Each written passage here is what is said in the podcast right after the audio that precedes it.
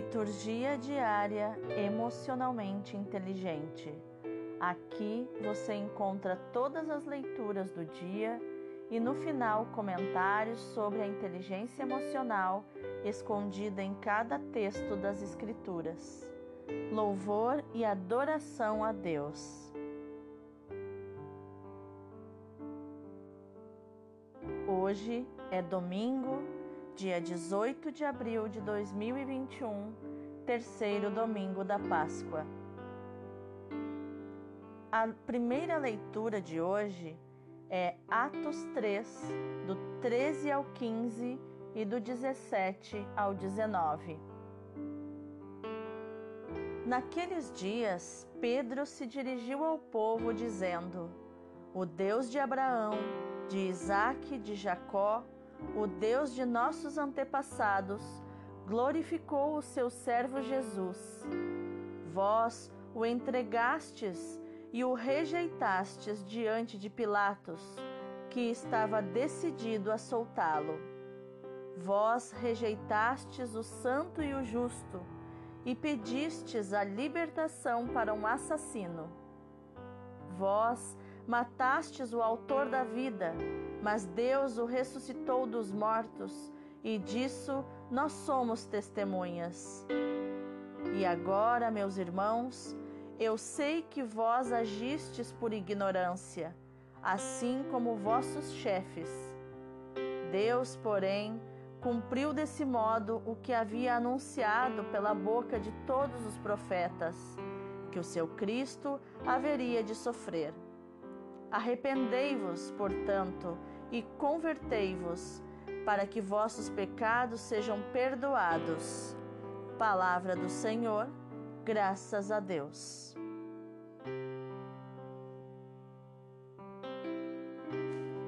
O salmo é o 4, do 2 ao 4, do 7 ao 9. Sobre nós fazei brilhar o esplendor de vossa face. Quando eu chamo, respondei-me, ó meu Deus, minha justiça. Vós que soubestes aliviar-me nos momentos de aflição. Atendei-me por piedade e escutai minha oração. Compreendei que nosso Deus faz maravilhas por seu servo e que o Senhor me ouvirá quando lhe faço a minha prece. Muitos há que se perguntam: quem nos dá felicidade? Sobre nós fazei brilhar o esplendor de vossa face. Eu tranquilo vou deitar-me e na paz logo adormeço, pois só vós, ó Senhor Deus, dais segurança à minha vida.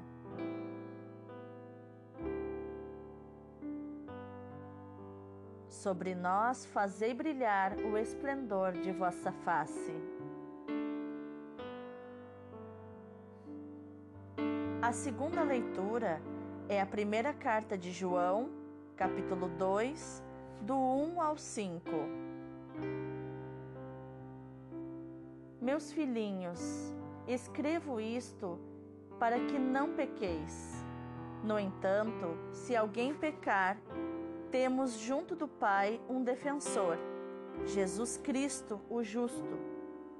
Ele é a vítima de expiação pelos nossos pecados, e não só pelos nossos, mas também pelos pecados do mundo inteiro. Para saber que o conhecemos, vejamos se guardamos os seus mandamentos. Quem diz, Eu conheço a Deus, mas não guarda os seus mandamentos, é mentiroso e a verdade não está nele. Naquele, porém, que guarda a sua palavra, o amor de Deus é plenamente realizado. Palavra do Senhor, graças a Deus.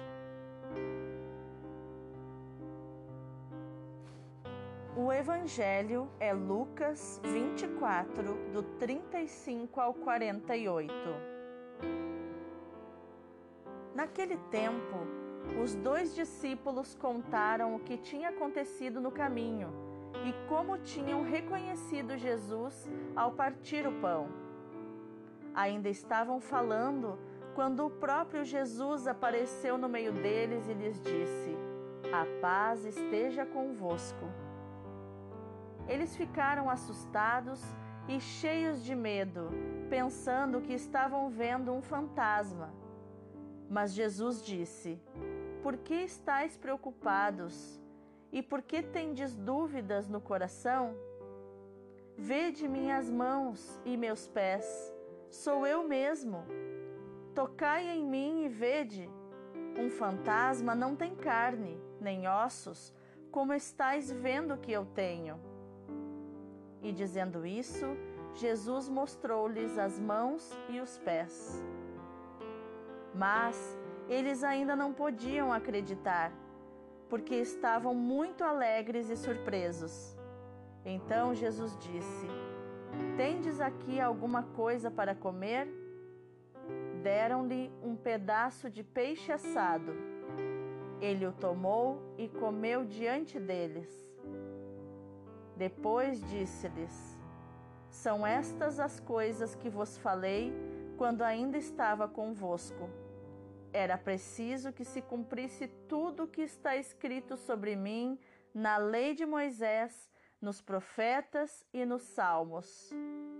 Então Jesus abriu a inteligência dos discípulos para entenderem as Escrituras e lhes disse: Assim está escrito: o Cristo sofrerá e ressuscitará dos mortos ao terceiro dia, e no seu nome serão anunciados a conversão e o perdão dos pecados a todas as nações, começando por Jerusalém.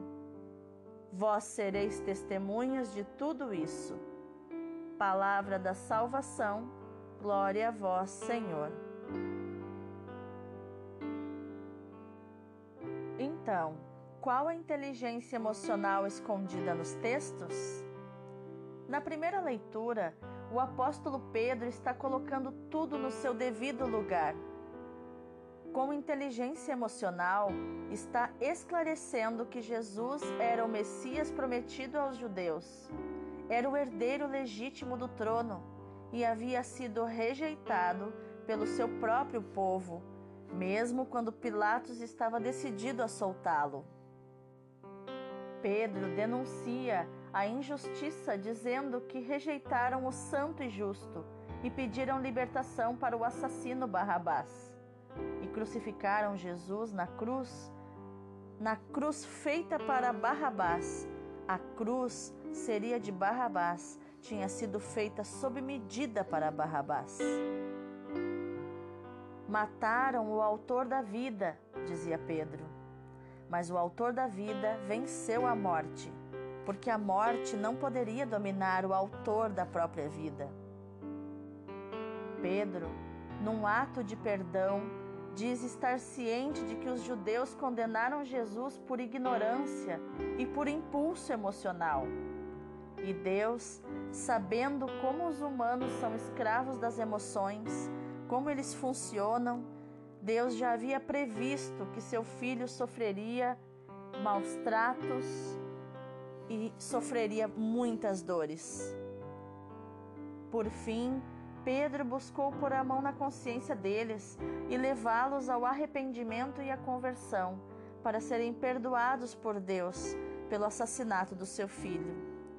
Então Pedro não deixou de anunciar a palavra até mesmo aos assassinos do seu mestre porque Pedro tinha esperança na conversão deles também.